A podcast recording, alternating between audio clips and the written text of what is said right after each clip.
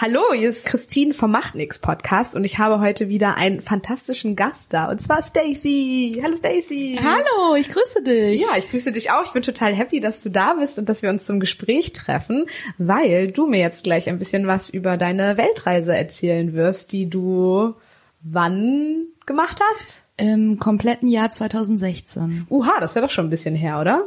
Ja. Wann, wann ging es da genau los? Von wann bis wann bist du losgeflitzt? Ähm, ich habe noch ganz normal hier zu Hause ähm, in Sil Silvester gefeiert und habe nach einem günstigen Flug einfach geguckt und ich glaube, der ging dann am 10. Januar los. Okay, und was war dein erstes Land, das du besucht hast? Ja, ganz klassisch ähm, ging es erstmal nach Bangkok.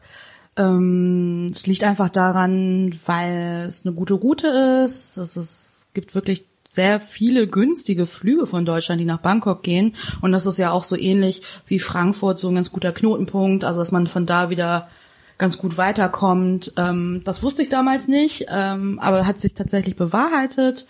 Und ja, ich dachte auch, warum nicht? Ne? Und wenn so viele andere äh, Backpacker davon berichten, wie schön es doch in Thailand ist, dann ist das doch das perfekte Land, um damit zu starten.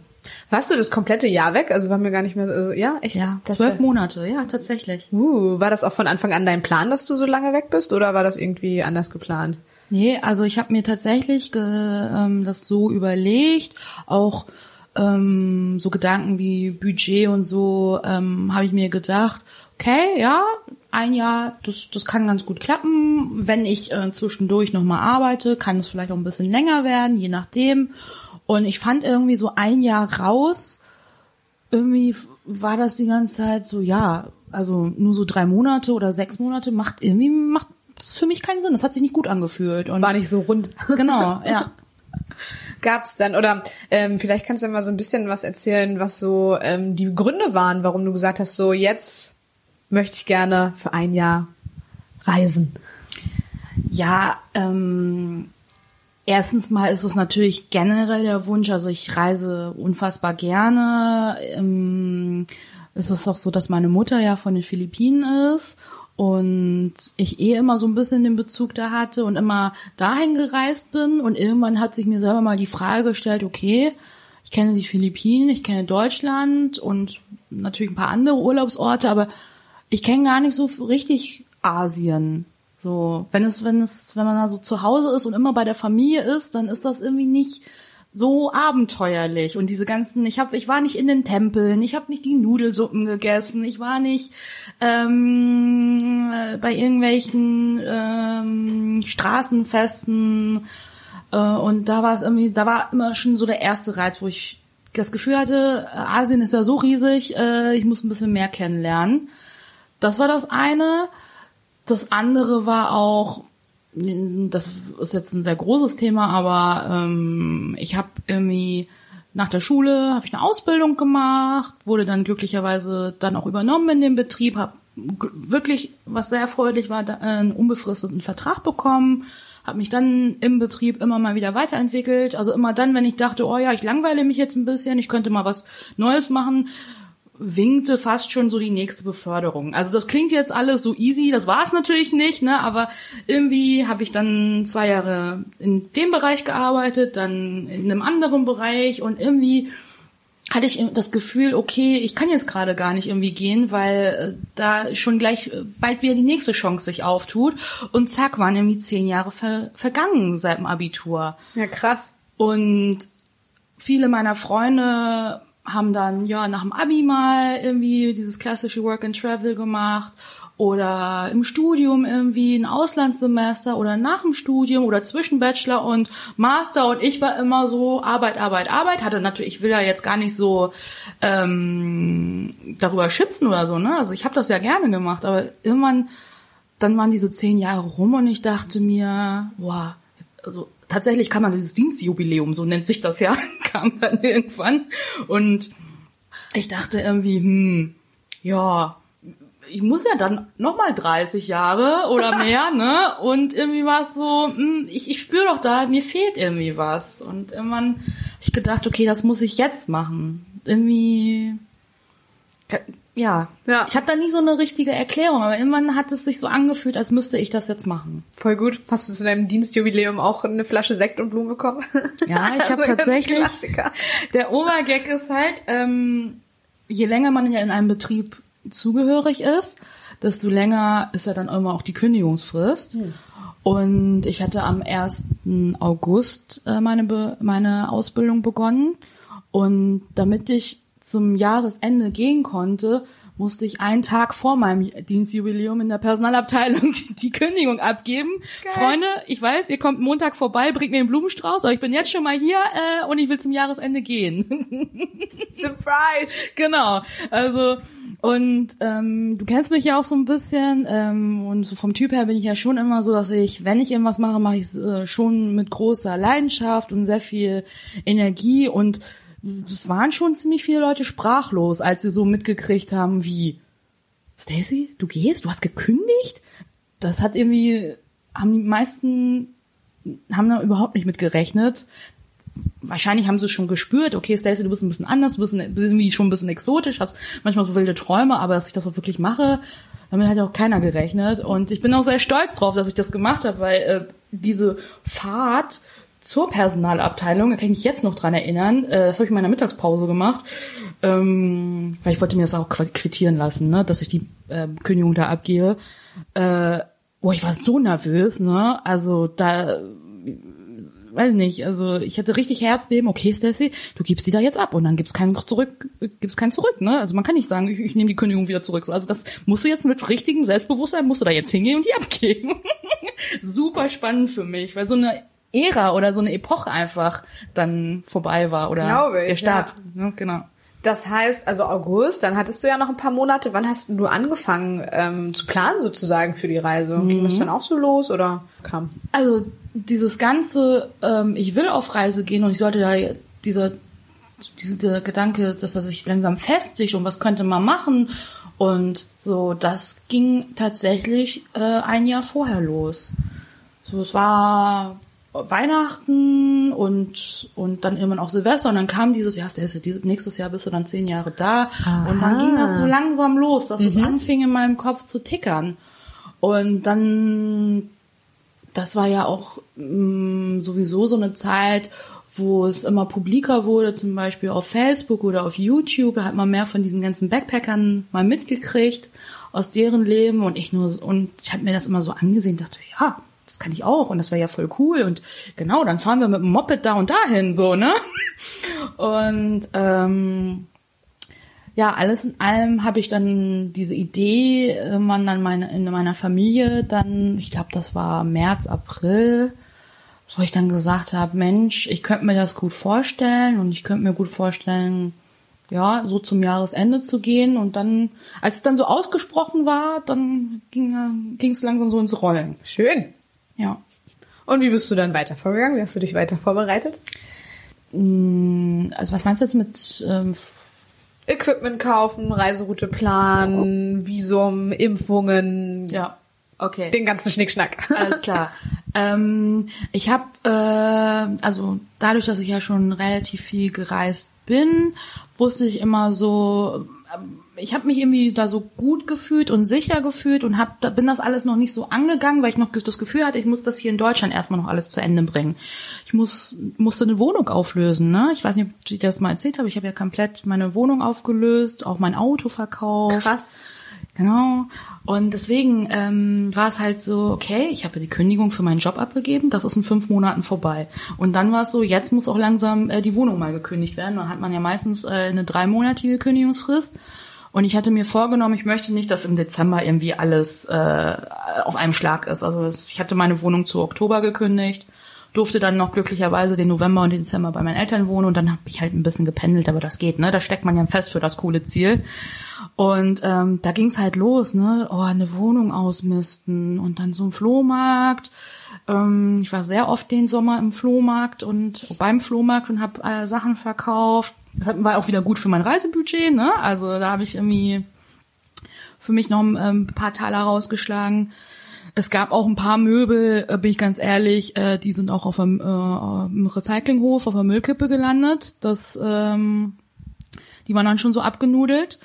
Und ähm, ganz viele Sachen ähm, durfte ich auch oder konnte ich auch gut spenden. Also ich habe tatsächlich, es gibt ja auch so ein paar Gruppen, zum Beispiel bei Facebook, äh, Free Your Stuff Hannover. Ich komme ja ge jetzt aus ursprünglich aus Hannover.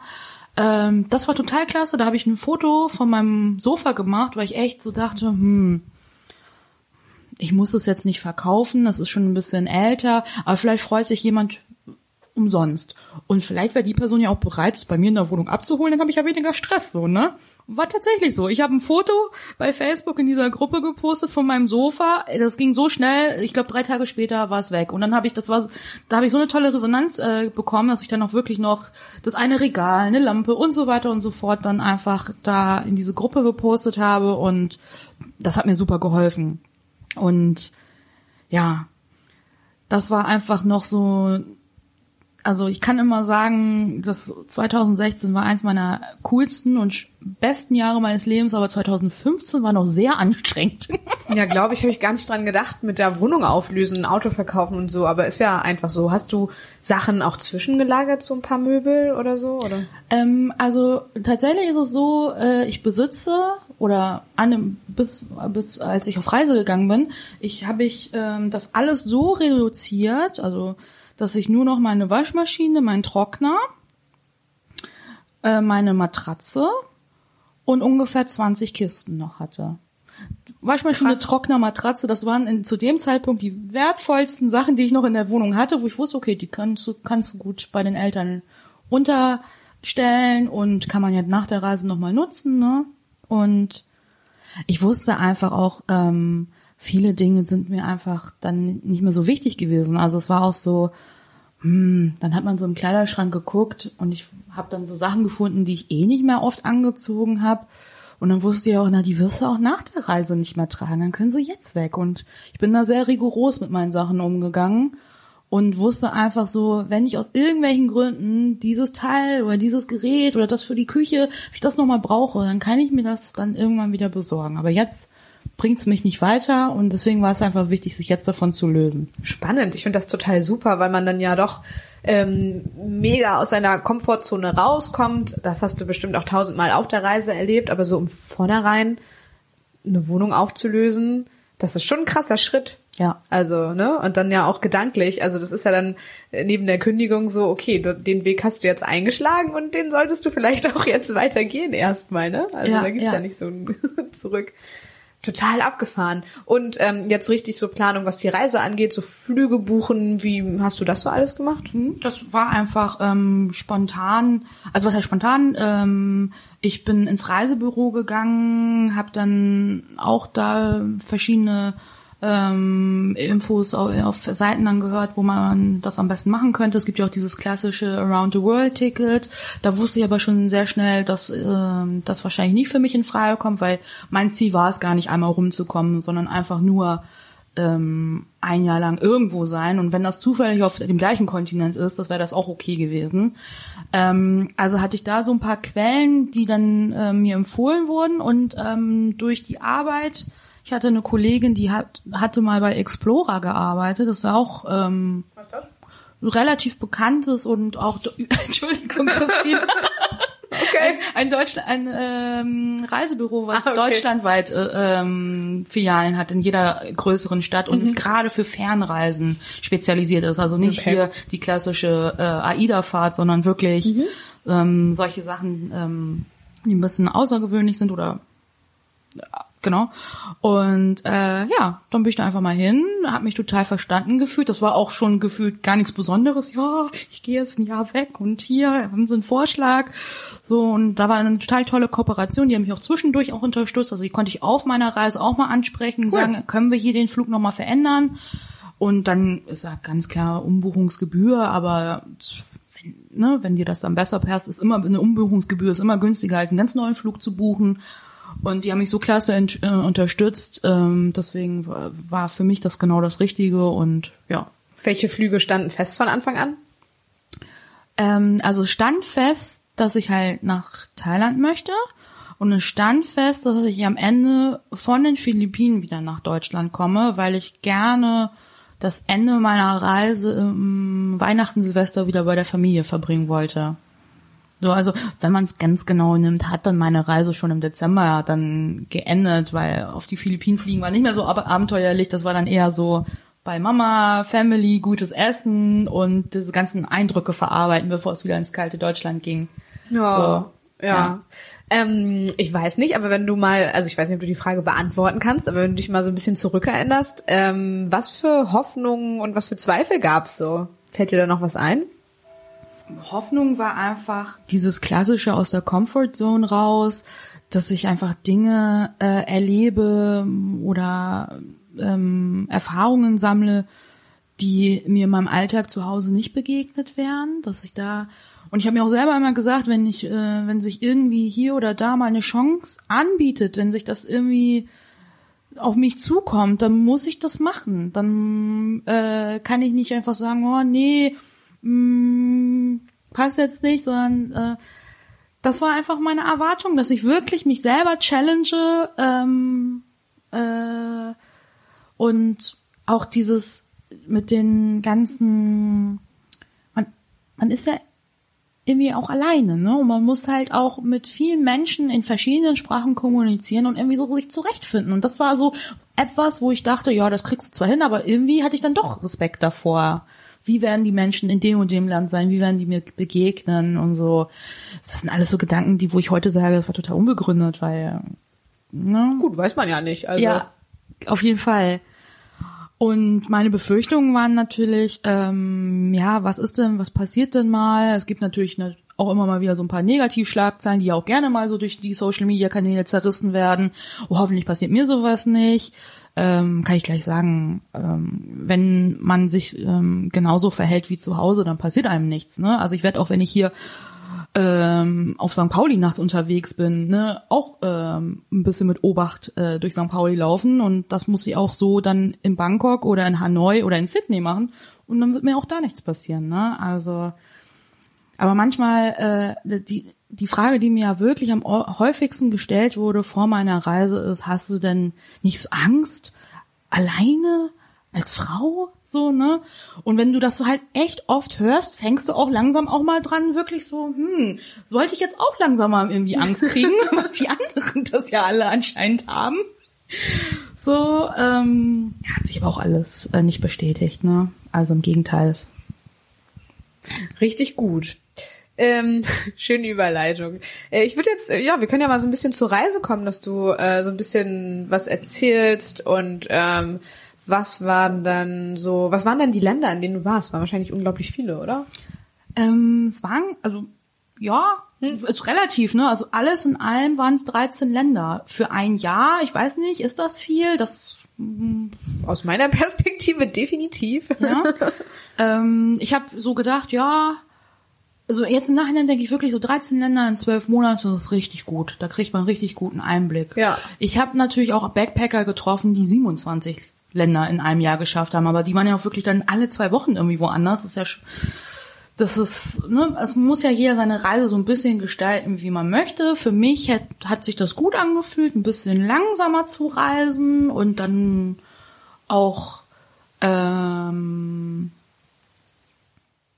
jetzt habe ich meinen Faden verloren, Entschuldigung. Ich, ist überhaupt, ich, ich fällt auch gerade noch eine Frage ein, die ich vorher noch hatte. Und zwar, hattest du eine Bucketlist eigentlich?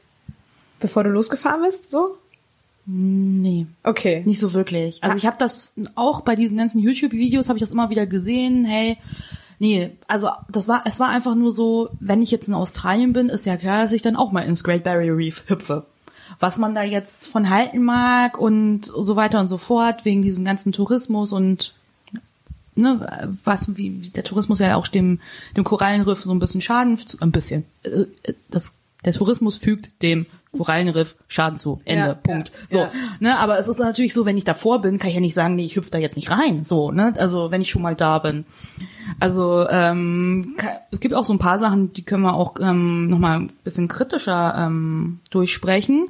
Hatte ich natürlich auch so ein paar Momente, wo ich dachte, hm, aber ähm, nö, es war immer so, ich guck mal, wo es mich hinzieht und die Chancen, die ich da habe, die will ich auch nutzen. Ja, aber das ist auch eine sehr schöne Einstellung, wollte ich auch gerade sagen. Vielleicht ist das einfach deine Bucketlist so, ne? Ja. Die Chancen einfach wahrnehmen, die sich ergeben und das ist ja schon total aufregend.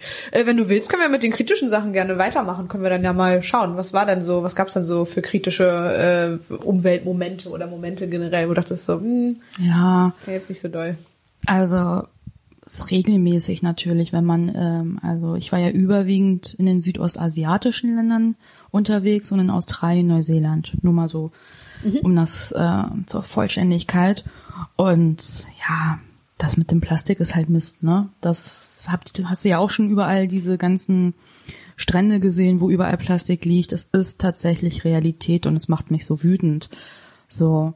Mm, Ich sehe natürlich auch, dass die Leute vor Ort, die Locals, einen ganz anderen Struggle teilweise haben und dass dann Umweltschutz bei denen auf der Prioritätenliste ein bisschen weiter unten ist, ne?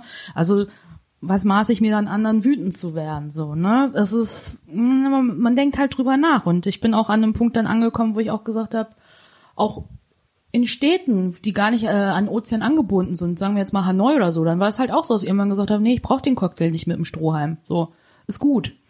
Ne? Oder wenn ich dann halt mal, ma- manche sind da auch nicht so sensibel, wenn äh, ich sage, Mensch, muss denn deine Fluppe jetzt hier, äh, deine Zigarettenstummel, musst du den jetzt hier in den Sand drücken am Strand? Kannst du den nicht einfach mitnehmen? Das ist so immer ein, ich möchte gar nicht so belehrend sein, aber irgendwann kann man es sich auch nicht mehr verkneifen, wenn man einfach diese ganzen Bilder gesehen hat. Und ja, hat auch schon dazu, äh, dazu geführt, also ich gehe sehr gerne am Strand spazieren. Das ist einfach so mein Ding. Ne? Also ich lege mich auch mal an den Strand, aber mir wird schnell langweilig und dann gehe ich einfach. Ich kann Kilo, rein theoretisch kann Kilometer gehen, hoch und runter. Und irgendwann habe ich mir einfach angewöhnt, immer wenn irgendwas vor den Füßen liegt.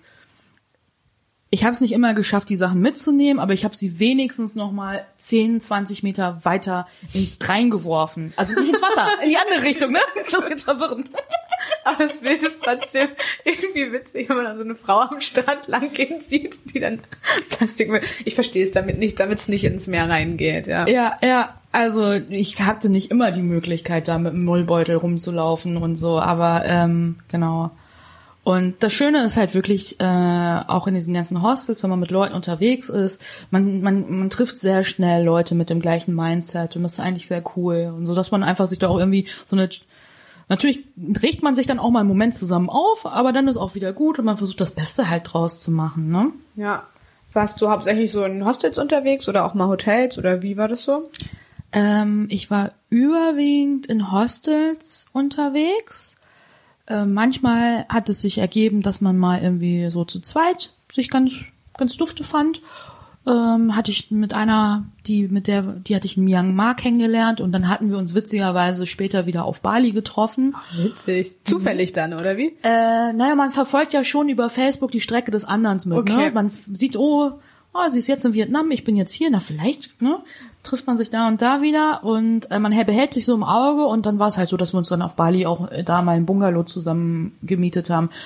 Äh, ähm, es ist auch irgendwann so, Hostels, ich will äh, das das Coolste, was es geben kann auf der Reise, eine super äh, Möglichkeit, um Leute kennenzulernen.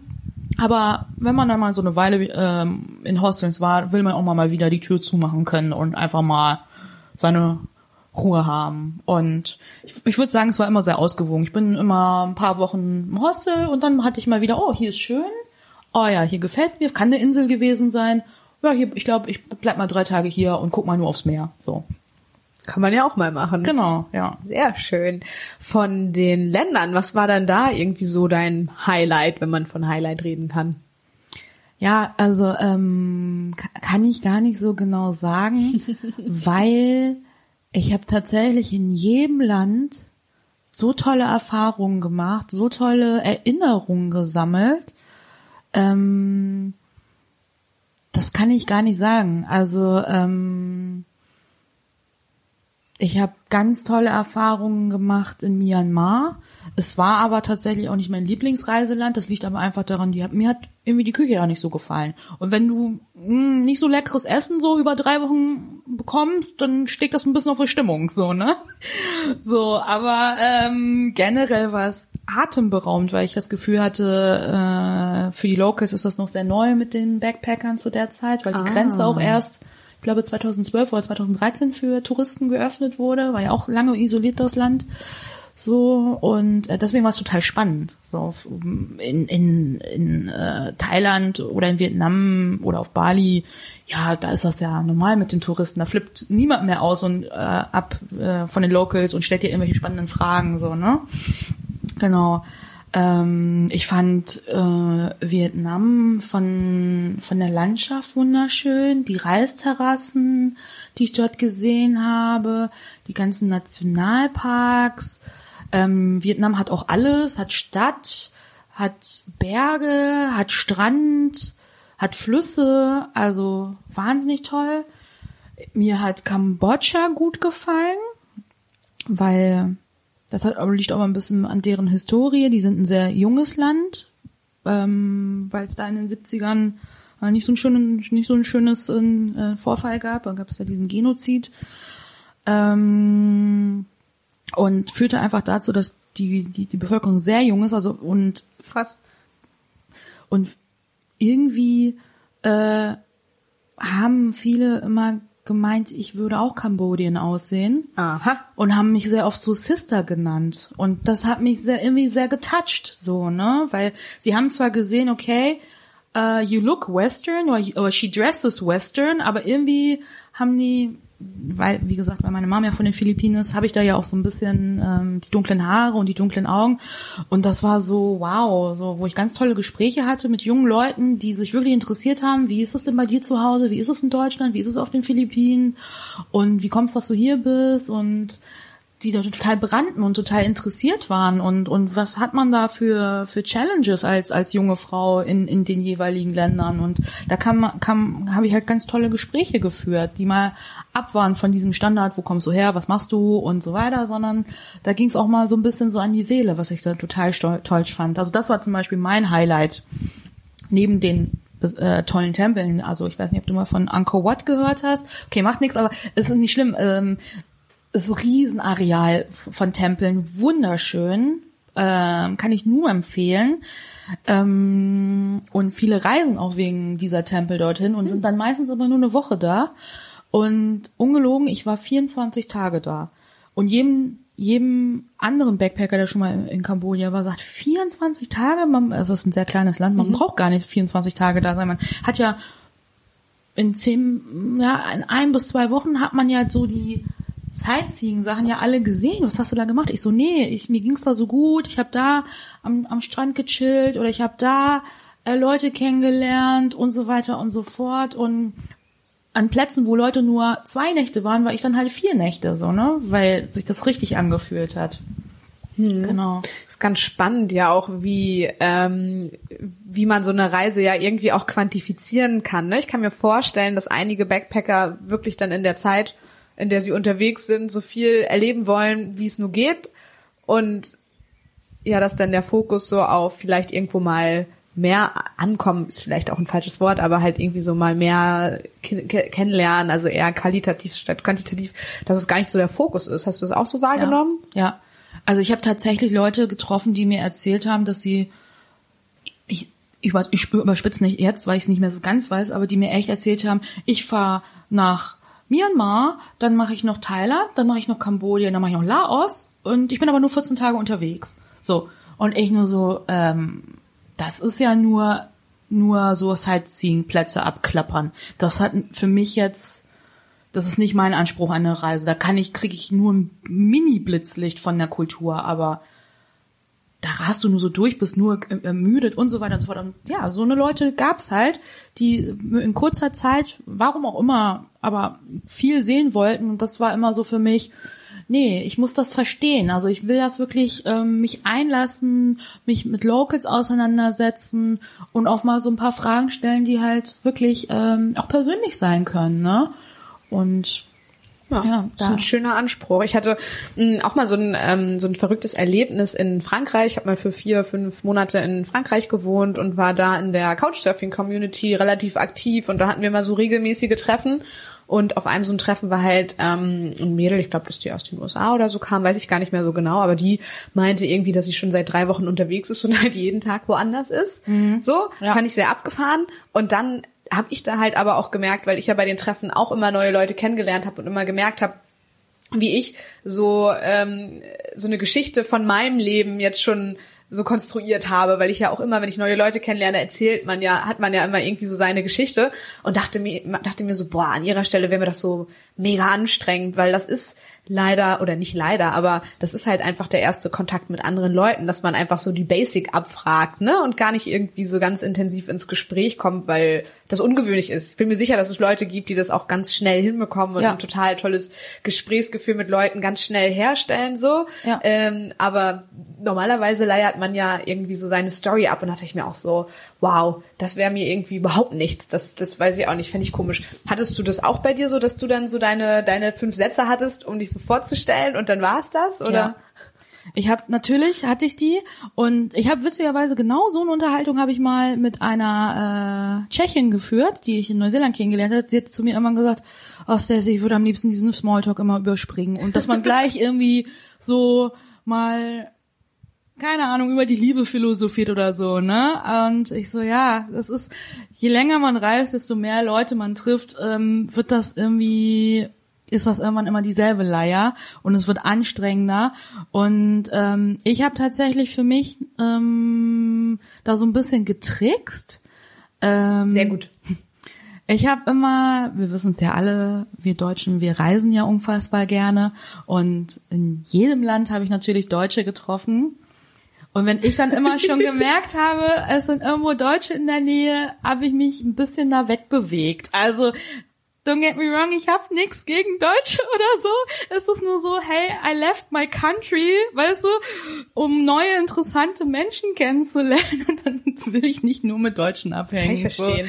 So. Und ich hatte öfters mal eine Situation, dass wir irgendwie, äh, dann sind wir zum Streetfood gegangen, zum Market und dann waren da ein paar Leute aus Neuseeland, ein paar Leute aus Frankreich und wir haben uns der Höflichkeitshalber alle immer auf Englisch unterhalten und irgendwann gegen Abend oder äh, nach einer Zeit kam dann halt heraus, ey Mensch, you're German?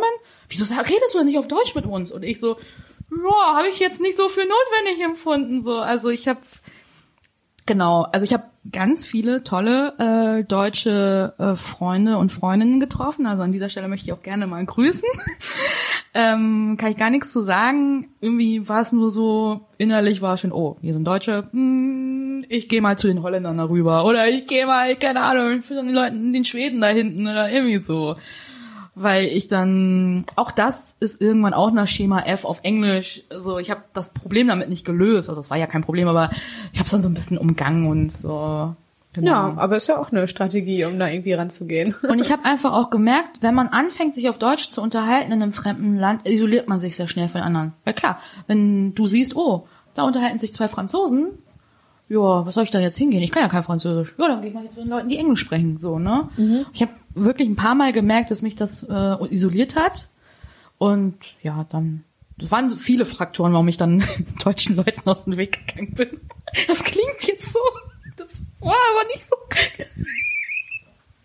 naja, aber du meinst, ich denke, du kannst das unter verstehen, was ich meine. Voll, also ich, äh, ich bin der. Du hast ja eben schon, äh, also noch erzählt oder schon erzählt, dass du super viele Erinnerungen an so viele Länder hast und auch tolle Erinnerungen und so. Möchtest du oder kannst du ein paar Erinnerungen mit uns noch teilen? Also noch sagen, was du noch so erlebt hast, gemacht hast, äh, was so passiert ist, was für Aktivitäten am Start waren und so weiter. Ja, super gerne. Also ähm, ich habe immer mich selbst gelernt, dass äh, mir Wassersport sehr viel Spaß macht. Also ich habe mich selber nie so als Wasserratte gesehen. Ja, natürlich, ich springe auch mal in den Pool oder ich springe mal ins Meer, aber ich habe dann so verrückte Sachen gemacht wie Rafting, um äh, in einem Schlauchboot, aber auch so äh, das war schon sehr spannend. Das erste Mal, als ich in so einem, das war tatsächlich auf Bali, äh, sind wir so einen Fluss runter geraftet und ja, äh, wie soll ich das jetzt sagen? Äh, indonesische oder balinesische, die haben manchmal so ein bisschen andere Sicherheitsansprüche als wir Deutschen, weißt du? Das war schon so, ich soll dir jetzt vertrauen und hier der Helm geht gar nicht richtig zu, bist du sicher? Ach geil. So, ich überspitze das jetzt gerade so, ne? Also das, äh, weißt du, in Deutschland musst du dann noch äh, XY-Formular unterschreiben, bevor du irgendwie eine Ausrüstung in die Hand kriegst. Wenn du jetzt stirbst, ist das allein deine Schuld. Genau. Und da war es so, ja, du kannst da reinspringen Und ich so, ist das auch, also ne, von so einer Klippe, also war jetzt nicht, waren vielleicht zwei, drei Meter so. Und ich so, bist du sicher? Das sieht aber nicht so aus, als wäre, könnte ich da. Ich so, du darfst nicht, und ich, ich habe dann noch so rumgejoked, äh, ich so, du, du darfst nicht vergessen, ich bin doppelt so schwer wie du, so, ne? als Europäerin, so, ich bin ein bisschen üppiger halt. Aber ähm, war alles cool. Also da auch wieder äh, mein mein Grund äh, mein Grundgedanke, hey, mach einfach alles mit so und wenn dir jemand sagt, du kannst da reinspringen, ja okay. Dann muss das wohl auch okay sein, so, ne? Und ähm, Mutig. ja, Ein bisschen leichtsinnig, aber auch mutig. und aber ich habe auch da wieder die richtige Strategie für mich herausgefunden. Ich habe dann irgendwann auch gelernt, äh, wenn du siehst, dass jemand anders mal reinspringt, dann ist das auch nicht mehr so schlimm. Ne? Ich habe dann auch, das war jetzt, äh, jetzt springe ich gerade, das war, äh, da war ich in Vietnam, äh, da war ich Canyoning, can, also durch, durch den Canyon, Canyon, so. Ah. Ich spreche das bestimmt ganz falsch raus. Kanufahren durch den Canyon? Nee. Nee, ja, nur durch den Canyon und dann laufen. Also wir, Ah. wir ar äh, arbeiten uns den Weg durch, oh, Entschuldigung, jetzt habe ich das Mikrofon bewegt. Äh, wir arbeiten uns den Weg durch so einen Canyon. Das heißt, an der einen Stelle werden wir uns abseilen, an der anderen Straßenseite werden wir mit äh, irgendwie so ein bisschen durchstampfen oder da werden wir halt äh, in einen Wasserfall reinspringen, wie auch immer, ne? Und das war so eine Tagesaktivität. Und das war auch so, dass wir an so einer Stelle waren, das waren sieben Meter. Äh, und dann meinte halt der vietnamesische Local Guide, jo, ihr könnt hier reinspringen. Und da waren, wir waren so zehn Leute, alle mit, mit Weste, Schwimmweste und, und Helm und so. Und ich gucke ihn an, ich so, you do it first. Weißt du, ich habe dann gesagt, wenn du zuerst reinspringst und ich sehe, dass es wirklich tief genug ist, okay, alles klar. Oh Gott, da geht mein Herz gerade schon wieder so, uh, krass, sieben Meter.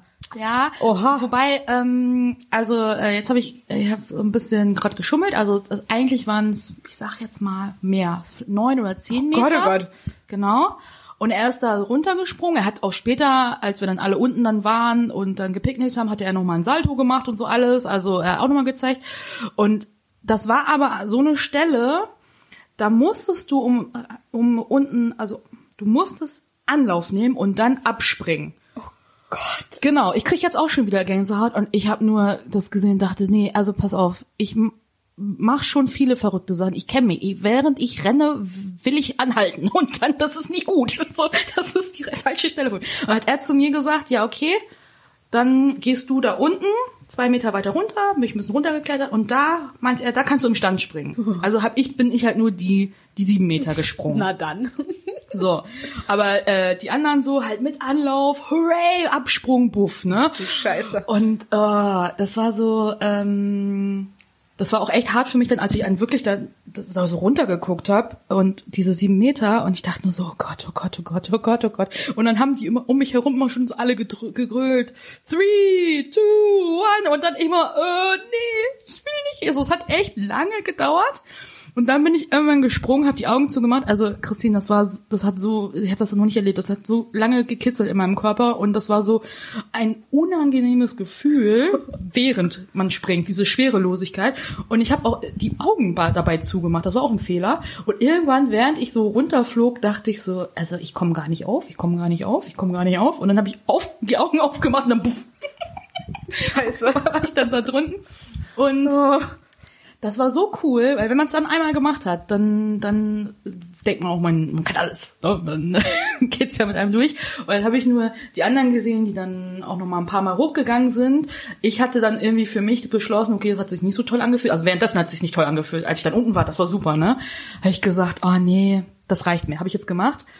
Heute hier in Deutschland, bequem hier bei einer äh, Tasse Tee, denke ich mir, oh Stacey, du hattest die Chance auch von elf Metern zu springen. Wieso konntest du dich nicht überwinden? Gott. So, wärst du doch mal, das eine hat schon, ne, du warst doch schon so unter Adrenalin. Das hättest du auch noch gepackt, so, ne? Also das ist so eine Sache, die ich so ein bisschen bereue, so, dass ich nicht das noch gemacht habe. Ist aber alles gut. Irgendwann wird's mich wieder mal nach Vietnam verschlagen und dann weiß ich ganz genau, das musst du dann machen. So. Mega abgefahren. Also ich finde, ich habe mal ähm, Blooping gemacht. Das ist so ein bisschen wie, du hast ein, ähm, äh, ja, eine Hüpfburg auf dem Wasser, also so Ja. quasi so ein Kissen. Dann springst du da erstmal drei Meter, also springst du halt von einem drei Meter Turm auf das zwei Meter Kissen, also es ist nur ein Meter oder so oder zwei Meter. Dann bleibst du auf diesem Kissen nach vorne, also vorne liegen Ja. und dann springen hinten noch Leute rauf, damit du halt dann ins Wasser fliegen kannst. ja. Das habe ich mal gemacht und ähm, also da sind bei mir auch zwei Leute raufgesprungen, so nicht nur eine Person. Damit obwohl du schön hochfliegst. und es waren auch so gefühlt fünf Meter geführt und mir ging's ähnlich. Ich, also ich fand das sehr als sehr unangenehm wahrgenommen. Ich habe es danach auch nicht nochmal gemacht. Die anderen, mit denen ich da war, meinten so, ja, voll geil. Aber ich hatte auch irgendwie eine Weste und einen Helm an und hatte das Gefühl, dass mir irgendwie so irgendwas wehgetan hab. Und das war auch ganz komisch. Und dieses Fliegen, das ist echt so, ne? Man macht sich da ganz schön, man kann da ganz schön viele Gedanken haben in den 0,3 Sekunden, die man da wahrscheinlich in der Luft ist. Auf jeden Fall, ja. Boah, abgefahren. Okay, was gibt's noch? Oder was gab's noch? Ähm, ja, also das war, waren so meine Highlights, das mit dem Canyoning und mit dem Raften. Raften hat mir auch sehr gut gefallen, weil man dann auch so, ne, mit seinem Paddel und dann sehr aktiv und auch irgendwann an jedem Fluss, ich glaube, ich hab, bin insgesamt äh, dreimal geraftet und habe das in drei verschiedenen Ländern gemacht. Äh, Australien, Neuseeland und Bali glaube, ja. Und äh, irgendwann kommt ja auch da der Punkt, das machen die ja mit Absicht, die Veranstalter. Irgendwann kommt da der Punkt, wo es auch so eine Art Wasserfall gibt und wo man so einen kleinen Sturz hat mit dem Bötchen, ne? Also mit diesem Ah, auch nicht schön. Ja, alle da hinten hin, alle da hinten. Und dann überschlägt sich natürlich dieses Schlauchboot und man, alle müssen sich gegenseitig wieder einsammeln und so weiter. Das ist ein riesen, total witzig so, ne? Aber auch da das Gefühl, wenn du einfach merkst am Horizont, oh oh, oh oh, so dieses, da langsam so drauf hin äh, treiben, ne? Wahnsinnig. Also ich kann es aber nur empfehlen, wenn man irgendwie die Chance hat, mal zu raften, einfach mal ausprobieren. Ähm, ja, mit einem Guide ist das alles, alles, also ich sag, äh, natürlich kann man sich mal versehentlich irgendwo mal das Knie an einem Stein oder so, aber ich hatte so viel Spaß und der Fun-Faktor ist so groß und man hat auch da mal was zusammen dann durchgestanden, so, ne? Und die Fa Fotos, die sind auch sagenhaft, wie die dann da entstanden sind, weil genau in diesen Flüssen, wo halt, wo dieser kleine äh, Sprung dann immer war, da stand natürlich dann immer ein Fotograf und hat ein paar Fotos gemacht und du siehst nur, wie alle so am Schreien sind, ah, und sich so unten zurücklehnen und dann musst du noch dein Paddel und so alles einsammeln. Okay, Bisschen wie beim Freizeitpark. stimmt. Oh ja, stimmt. So habe ich das noch gar nicht gesehen. Ja. Aber halt in Natur, ne? Ja, ähm, ich habe zum Beispiel, ich war natürlich in Australien surfen. Ich habe aber auch äh, dann für mich gemerkt, okay, surfen, ey, surfen ist ja so anstrengend. Hab noch nie gemacht. Du fällst immer wieder rein. Es ist wahnsinnig anstrengend. Demotivierend ja auch. Ja, also ich glaube, ähm, da muss man wirklich am Ball bleiben. Also da muss man wirklich trainieren.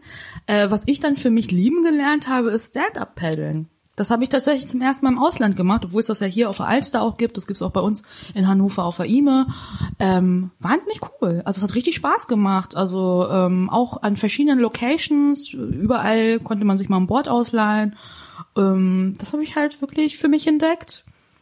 Dann natürlich Schnorcheln. Ich habe super oft, wenn es sich ergeben hat und wenn es auch so preislich in Ordnung war, so eine Snorkeling-Tour gemacht, weil es doch an verschiedenen ähm, äh, verschiedenen Inseln gab es dann, da gab es eher Mantas, da gab es dann kleine Haie oder hier gab es irgendwie das und das Frack, was man dann beschnorcheln konnte.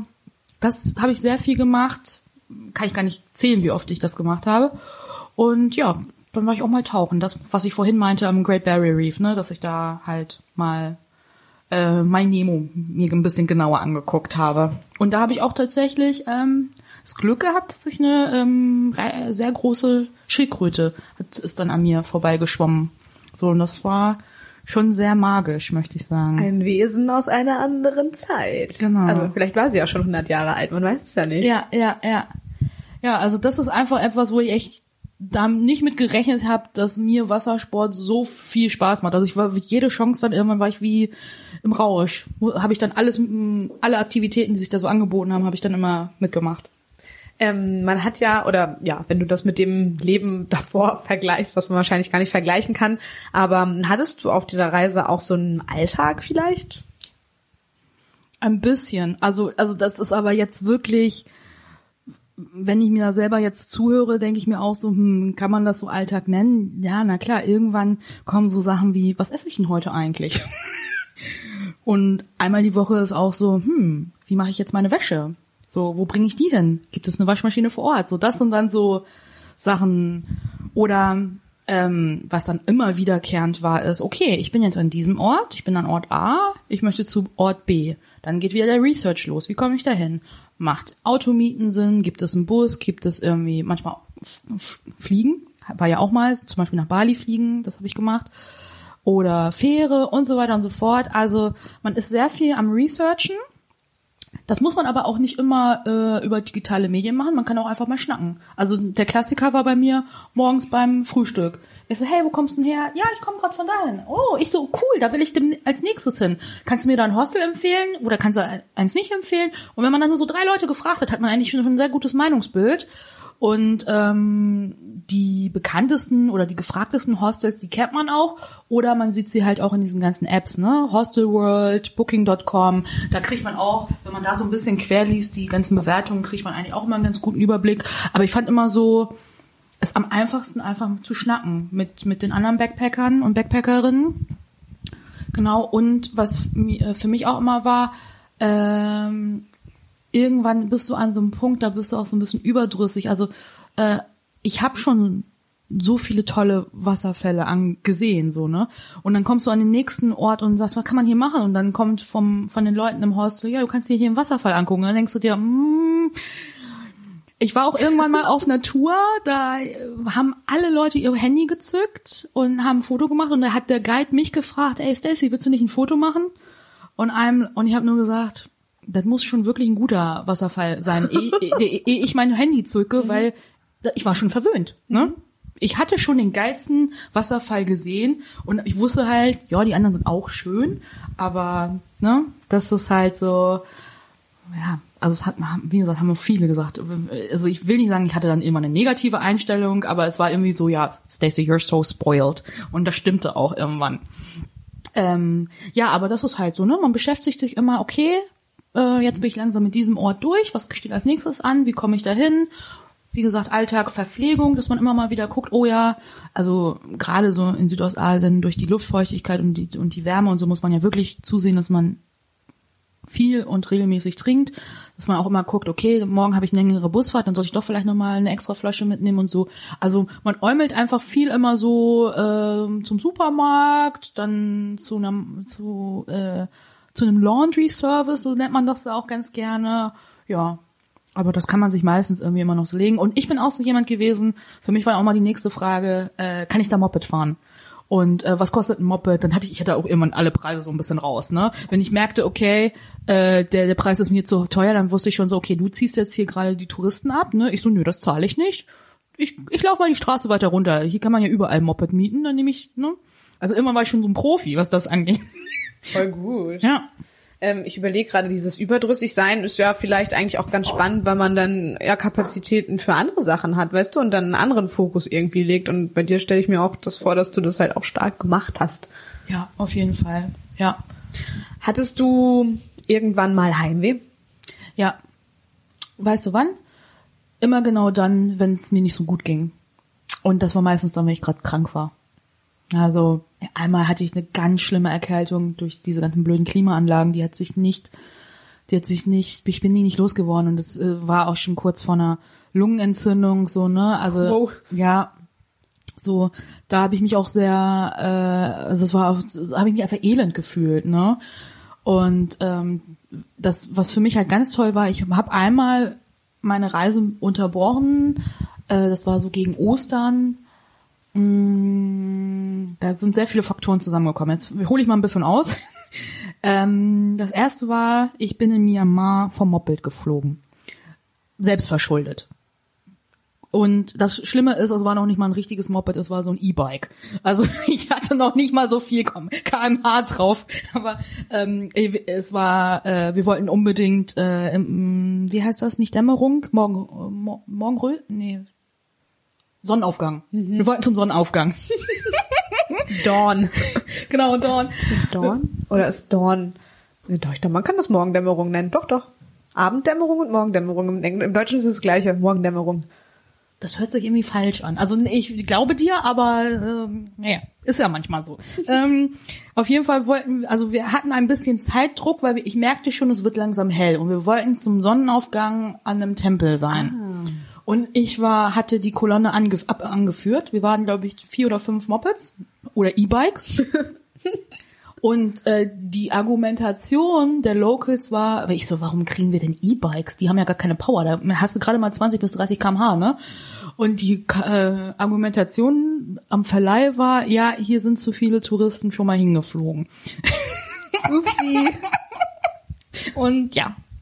Ähm, es war halt so, dass ich äh, Vollgas gegeben habe. Wie gesagt, wir hatten es eilig und dann hatte ich da einen Tempel gesehen, bin von der asphaltierten Straße runter. Ähm, dann war es ein bisschen sandig und der Sand wurde halt immer weicher und dann bin ich in Straucheln gekommen. So und bin dann ich bin nur im Sand gelandet. Volle Kanone, auch richtig schön mit dem Gesicht in, in den Sand geflogen. Und alles ist gut, äh, nichts gebrochen, gar nichts. Ja, aber voll die Schürfwunde, oder? Äh, da bin ich, ich bin mit dem Gesicht bin ich weich äh, gefallen, aber tatsächlich äh, ähm, hier die Wade. Mhm. Da habe ich äh, Schürfwunden. Und das ist ja so uncool, weil wir wissen alle, äh, Wasser ist, auch wenn man sich duscht und so, das ist ja auch nicht sauber, da kommen, auch, kommen Bakterien ja. rein, Staub, dann ist es so warm und so weiter und so fort. Also ich hatte so gefühlt eine ziemlich große Wunde am Bein. Dann äh, hatte ich halt diese blöde Erkältung, die ich dann immer nicht losgeworden bin.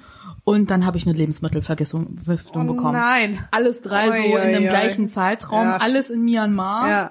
Ich kann nichts gegen Myanmar sagen, aber das war so, boah, da wollte ich einfach nur nach Hause. Und dann hatte ich meine Tante auf den Philippinen mal gefragt, Mensch, du sag mal, kann ich mal rüberkommen?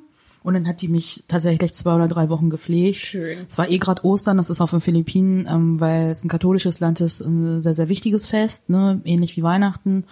Und das hatte eh gerade so gepasst, dass man sich dann irgendwelche, ähm, wie heißt das, Prozessionen? Oh Mann, oh Mann. Ja, keine Ahnung. Ich glaube, ich bin ein sehr unkirchlicher wenn Mensch.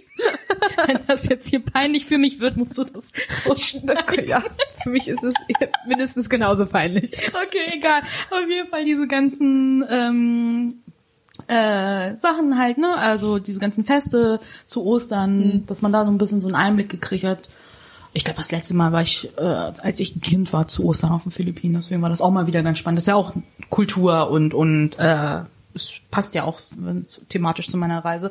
Aber das war halt total cool, dass ich mich da ein bisschen. Dann ist sie mit mir auch zum Arzt gegangen. Ähm, dann habe ich ein Antibiotika bekommen und dann ist das mit der Wunde auch deutlich schneller verheilt. Ich bin die Erkältung losgeworden. Und ähm, die äh, Lebensmittelvergiftung habe ich auch schon in Myanmar abgelegt, aber das war einfach so ein Tiefpunkt und da wo ich echt so im Hotelzimmer lag äh, und dachte, jetzt buche ich einfach einen Flug nach Manila. Ich habe jetzt noch eine Frage und zwar ist die so ein bisschen konträr. Gab es denn mal auf der Reise eigentlich auch so einen Moment, wo du dachtest so, oh, ich könnte jetzt eigentlich für immer reisen? Ja, na klar, gab es die. Irgendwann war ich ja auch irgendwie so an einem Punkt, wo ich gemerkt habe, ich bin jetzt Profi. Ich weiß ganz genau, wie das hier abläuft, mein, mein, mein Alltag, was ich zu tun habe. Mich konnte ja nichts mehr schocken. Ähm, selbst wenn ich nachts irgendwo äh, aus dem Bus geworfen worden wäre, die, selbst die Situation hätte ich gemeistert. Ähm, ja, ich hätte ewig reisen können, aber irgendwie war das auch so, dass ich irgendwann das Gefühl hatte, ja, es kann es ist auch bald wieder Zeit nach Hause zu gehen und ich habe mich dann auch wirklich irgendwann wieder auf zu Hause gefreut. Ähm, ich habe mich auf auf meine Freunde gefreut, auf meine Familie. Klar, ich habe ein paar Sachen verpasst, ich habe ein paar Hochzeiten verpasst, ein paar runde Geburtstage. Ähm, ich habe natürlich haben alle so irgendwie mein Leben mitverfolgt, aber ich habe ja in den ganzen ruhigen Momenten, wo ich dann irgendwo äh, in meiner Hängematte saß oder lag, äh, habe ich natürlich auch das Leben der anderen beobachtet, wenn ich so eine gute WLAN-Verbindung hatte.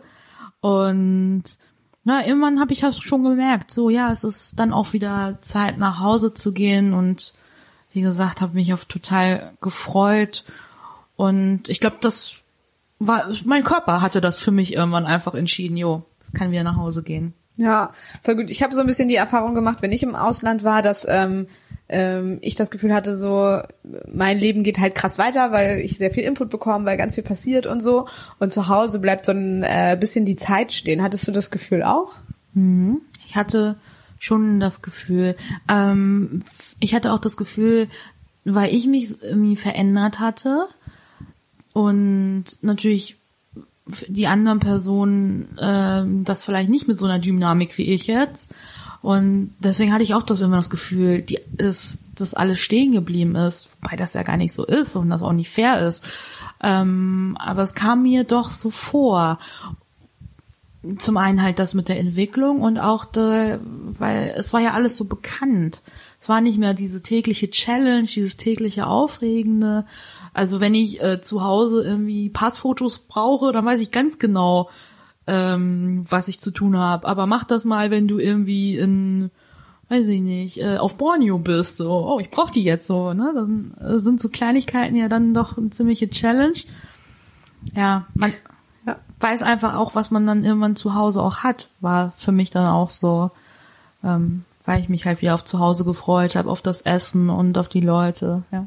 Ich habe mal äh, mit einer Freundin auch in einer Folge tatsächlich darüber geredet, dass es eigentlich so abstrus ist. Wenn man auf Reisen geht, bereitet man sich halt eigentlich vor. Also ne, ist ja je nach Stil ist das mal mehr oder weniger intensiv so, ne, wenn man sich auch auf Sachen äh, einlassen möchte oder so. Aber grundsätzlich ähm, bereitet man sich halt vor. Und es ist halt so absurd, weil wenn man wieder zurückkommt, bereitet man sich halt nicht so darauf vor, weißt du? Und es ist halt, ja, eigentlich vom Prinzip her ist es ja genauso ein Kulturschock, als wenn man irgendwie ins Ausland oder auf mhm. Reisen geht. Es ist ja dann nach einer langen Reise auch wieder genauso ein Kulturschock, wieder äh, zurückzukommen. Und das finde ich irgendwie ähm, komisch und sollte ich, glaube ich, wieder länger auf Reisen sein oder woanders wohnen, ist das, glaube ich, ein Punkt, den ich sehr berücksichtigen werde, dass ich mich auch wieder auf ne, das Zurückkommen, nach Hause kommen und so weiter ja, vorbereiten schon. werde. Ja. Weil dann ist halt dieser Cut auch nicht so groß, dass du denkst so, boah, ich habe so viel erlebt und ich will gerade irgendwie voll viel erzählen und bei den anderen ist halt so Alltag. So, das ist auch gar nicht, dass Leute da sitzen und warten und sagen, hey Stacy, wow. Also klar gibt's Leute, die sagen, Stacy, wow, erzähl mal, aber halt nicht alle so, ne? Richtig, auf jeden Fall, ja. Du hast ja vorhin schon ganz viel erzählt, dass du halt so Leute im Hostel kennengelernt hast und so. Gibt's denn da welche, mit denen du jetzt noch in Kontakt bist? Hm, also ähm, es gibt tatsächlich so ein paar Leute, mit denen ich mich richtig toll ähm, unterhalten konnte, tolle Erlebnisse hatte und wo ich wirklich auf einer Welle geschwommen bin. Ein paar von denen durfte ich auch schon wieder treffen. Ein paar von denen sind auch halt, äh, kommen selber aus Deutschland. Und ähm, äh, natürlich gibt's auch die eine oder andere Person, mit der man zufälligerweise in einem Raftingboot saß. Also das Leben hat uns irgendwie so zusammengefügt und man hat natürlich, weil man zusammen dieses tolle Erlebnis hat, hat man sich auch verlinkt auf Facebook.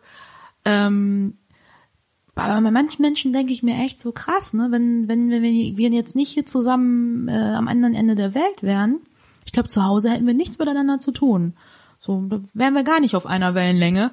Und aber trotzdem haben wir beide ein Leben lang diese Verbindung miteinander durch dieses Erlebnis, durch dieses, diesen, ein tolles Gespräch vielleicht oder so eine Situation.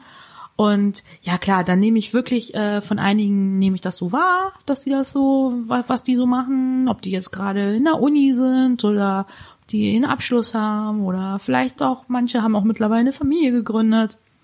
So, aber ähm, es ist halt wirklich nur wahrnehmen, ne? Und man freut sich trotzdem noch, weil man, dann liked man sich gegenseitig mal, aber das war's dann halt auch. Aber ähm, es gibt wirklich ein paar, mit denen telefoniere ich hin und wieder mal, Skype oder man macht neue Termine aus. Wollen wir, zufälligerweise waren echt einige dabei, die sowieso selber halt in Europa wohnen. Also ich habe eine, die in Tschechien wohnt, eine, die in Österreich wohnt. Da weiß man einfach, okay, Cecil, wir treffen uns nächstes Mal in Wien oder wir treffen uns in Bukarest oder was ganz Neues. Wir treffen uns in Zagreb. So, why not? So, auf einen Städtetrip, so in Europa. Auch total cool. Man weiß ja, man konnte miteinander gut reisen. Da weiß man wirklich, äh, was man aneinander hat. Oh, das ist unglaublich viel wert, wenn man ähm, Leute hat, mit denen man gut reisen kann. Also wenn ich das so aus meinem Freundeskreis sehe, da sind welche dabei, mit denen kann ich mega gut reisen. Und bei anderen denkt man so, ja, vielleicht beim nächsten Mal machen wir das vielleicht anders. ja, und ich finde auch bei Freunden, äh, mit denen du halt, wo du dir denken kannst, ich könnte vielleicht mit denen gut reisen, aber du hast es halt noch nicht ausgetestet. Das ist halt ein Risiko, ne? Es kann halt total anders laufen. Und mit den Backpackern von unterwegs, da weißt du einfach, ey, wir können zusammen auf dem Fußboden schlafen, das ist kein, kein Problem. Man, man hat, es war schon so extrem Situationen, es klappt einfach. Ja, oder halt, wenn man sich dann unsympathisch ist, dann tschüss am nächsten Tag so, ne? Also Richtig. genau, das ist ja einfach die Option. Mm, Wenn du jetzt mal so zurück überlegst, ähm, was würde dir jetzt, also heute fehlen, wenn du die Reise nicht gemacht hättest?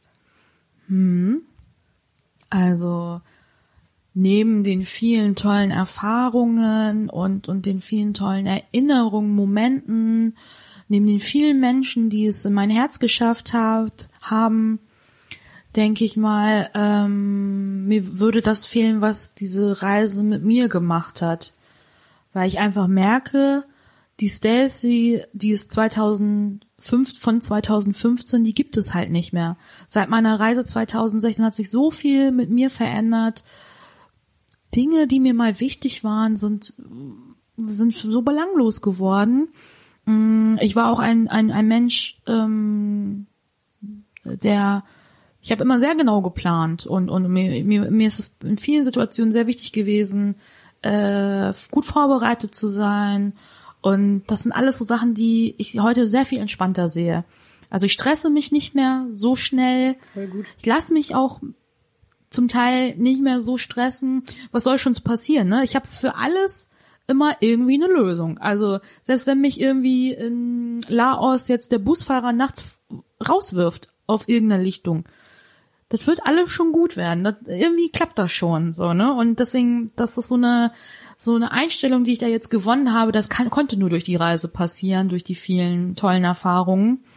Und das freut mich halt total, dass, dass ich halt jetzt ähm, in einigen Dingen einfach deutlich ruhiger und gelassener bin.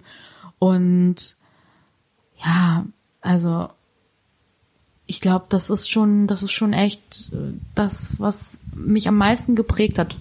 Das, dass ich diese ganzen materialistischen Dinge, das habe ich ja schon vor der Reise gemerkt, dass die alle nicht mehr wichtig sind, weil ich hier sehe, es war ja so leicht für mich, alles zu verkaufen und wegzugeben. Da habe ich schon gemerkt, oh ja, eigentlich brauchst du das alles gar nicht. Und jetzt weiß ich einfach, hey, ja, ich als Mensch, äh, es gibt so viele andere Dinge, über die man sich äh, freuen kann. Und das hat man ja auch, habe ich ja auch sehen dürfen, wie, wie andere Menschen Glück definieren. Und das war auch total spannend. Voll die schöne Einsicht. Ja, du hast ja auch unglaublich gelernt, ne? Also halt nicht nur persönlich, sondern halt auch kulturell und ganz viel erlebt und wahrgenommen. Das ist ja unglaublich, was man da so alles mitnimmt und auch was für verbindende Momente dann auf einmal man mit Menschen hat, so, ne? Ja. Äh, Was man wahrscheinlich gar nicht gedacht hätte. Ähm, ich habe tatsächlich ähm, äh, die vorletzte Frage für dich jetzt schon. Oh, okay. Und zwar, ähm, ist die Welt jetzt für dich vielleicht ein bisschen kleiner geworden, dadurch, dass du gereist bist, dadurch, dadurch, dadurch dass du vielleicht auch gesehen hast, da gibt's irgendwie Gemeinsamkeiten und so weiter. Ganz klares Ja. Deutliches Ja. Ähm, also ich habe für mich immer eine Zeit lang gedacht, ja, auch wenn ich schon ähm, in meinem Berufsleben vorher gereist bin, ne, die klassischen 30 Tage, die man da so hat, ein Jahresurlaub, ähm, habe ich einfach gemerkt, die Welt ist so klein, weil ich kann überall hin, äh, wo immer ich hin möchte. Also ich kann nach Polynesien, ich kann nach Bora Bora, wenn ich dahin möchte. Ich kann nach Hawaii. Ich kann, wenn ich ähm, nach Alaska möchte, ja, na klar, ich muss mir Urlaubstage ein bisschen zusammensparen. Ich muss natürlich auch ein bisschen Geld zusammensparen. Aber wenn ich diesen Traum habe, ich möchte nach Alaska, dann komme ich dahin, dann mache ich das halt möglich. Und das meine ich einfach, das ist für mich so, da, die, dadurch ist die Welt ein bisschen kleiner geworden. Ist irgendwie, sie war eigentlich schon immer für mich, war das alles erreichbar, aber jetzt ähm, weiß ich einfach wirklich, wie einfach es wirklich ist, äh, Ziele zu erreichen und wie ich das möglich machen kann. Und ich habe ja vorhin schon mal ein bisschen drüber gesprochen, dass ich ja wie gefühlt schon ein totaler Profi geworden bin, was das Reisen angeht. Und das, das macht es mir leichter und das macht es mir jedes Land äh, irgendwie zugänglich. Und ich habe halt für mich auch gemerkt, was das für ein wahnsinniges Privileg einfach auch ist, was ich da habe. Und ähm, dass äh, ich das auch ein bisschen mehr schätzen sollte und warum nicht auch nutzen. Und ich bin ja eh jetzt infiziert mit dem Reisefieber. Voll schön. Und letzte Frage tatsächlich schon. Ich möchte ja mit dem äh, Podcast so viele Perspektiven aufnehmen, die es irgendwie gibt und mit total tollen Menschen reden, die halt schöne Geschichten zu erzählen haben. Fällt dir jemand ein, ähm, den du mir als Interviewgast empfehlen kannst? Ja, also ähm, tatsächlich ist das unsere gemeinsame ähm, Freundin. Das ist die Bella. Yay. ähm, und zwar habe ich Bella schon mal auf Veranstaltungen getroffen, aber immer nur so ein bisschen oberflächlich geschnackt und man hatte sich dann mal auf Facebook verbunden. Und ähm, ich habe Bella auf meiner Reise in Laos getroffen. Sie hat irgendwie ein Hm. Praktikum gemacht. Genaueres müsste sie dir nochmal erklären. Ich habe das leider schon wieder vergessen, was das für eins war.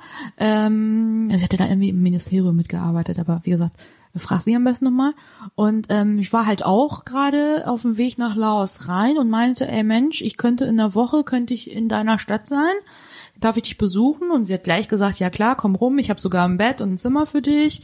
Und das war auch so ein Moment, wo ich erstmal wieder ein paar Tage Akkus aufgeladen habe. Also dann war ich zwar in der Stadt, aber einfach bei Bella. Ich glaube, ich war drei Nächte am Stück, habe viel geschlafen, viel gechillt, meine Wäsche gewaschen, habe mit ihr zusammen Bratkartoffeln gemacht, weil ich mal wieder Bock hatte auf Kartoffeln. Ach, so. toll.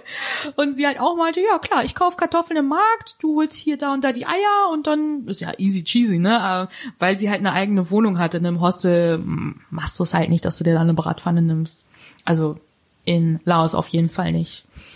Und das war halt total cool. Und ähm, warum ich dir Bella empfehle, ist eigentlich der Grund, weil sie nochmal eine ganz andere Per- Perspektive hat als ich. Dadurch, dass sie da wirklich ein halbes Jahr gearbeitet hat, ähm, hat sie ja den Alltag mit Locals verbringen dürfen und hat nochmal eine ganz andere Perspektive und ähm, ich als Backpackerin kann ja nur so an der Oberfläche kratzen und und, kriege so einen Einblick zwar, aber ich glaube, das ist, äh, ich glaube, Bella hat da die eine oder andere spannende Geschichte und ähm, ich weiß halt, äh, dass sie jetzt in Laos war und jetzt auch einige Zeit in Kambodscha. Ähm, das dürfte bestimmt spannend sein. Ja, also Bella, wenn du das nächste Mal in Deutschland bist, haben wir ein Interview-Date, würde ich sagen. Stacy, das war's schon. Vielen, vielen Dank ähm, für alles, was du mit mir geteilt hast, was du erzählt hast. Das war super spannend und ich bin mir ziemlich sicher, dass die Hörer da auch die eine oder andere Impression mitgenommen haben und vielleicht ja sogar Inspiration. Also, ne, geht raus, geht in die Welt und macht was Schönes da. Ja, ich danke dir. Also vielen Dank, dass du mich äh, eingeladen hast. Ähm, es war jetzt auch für mich total toll. Äh, Ich hatte jetzt gerade noch natürlich ein paar Flashbacks. Ich hatte einige Bilder gerade noch im Kopf. Das war total schön, sich da wieder mal so mit auseinanderzusetzen, ähm, da mal wieder so ein bisschen rein, sich reinträumen. Und ich finde auch wirklich, dass das eine total tolle Sache ist hier mit deinem Podcast. Also bleib bitte bei. Ähm, ich freue mich sehr auf die Sendung. Ich freue mich drauf, das mal auch selbst zu hören. Ich habe ähm, tatsächlich ein bisschen Radioerfahrung, aber im Radio mm, hört man ja seine eigene Sendung doch nicht, nicht nochmal an oder sucht die raus. Deswegen finde ich das auch spannend. Und ja, also wie gesagt, vielen Dank und äh, vielen Dank für das schöne Gespräch oder das schöne Interview. Super gerne. Und wenn euch da draußen die Folge auch gefallen hat, teilt sie. Teilt sie mit Leuten, die vielleicht reisen wollen oder die vielleicht noch nicht ganz sicher sind, ob sie es machen möchten und jetzt wahrscheinlich nochmal so einen kleinen Schub bekommen, weil das lohnt sich auf jeden Fall. Und dann bis zum nächsten Mal. Alles klar, ciao.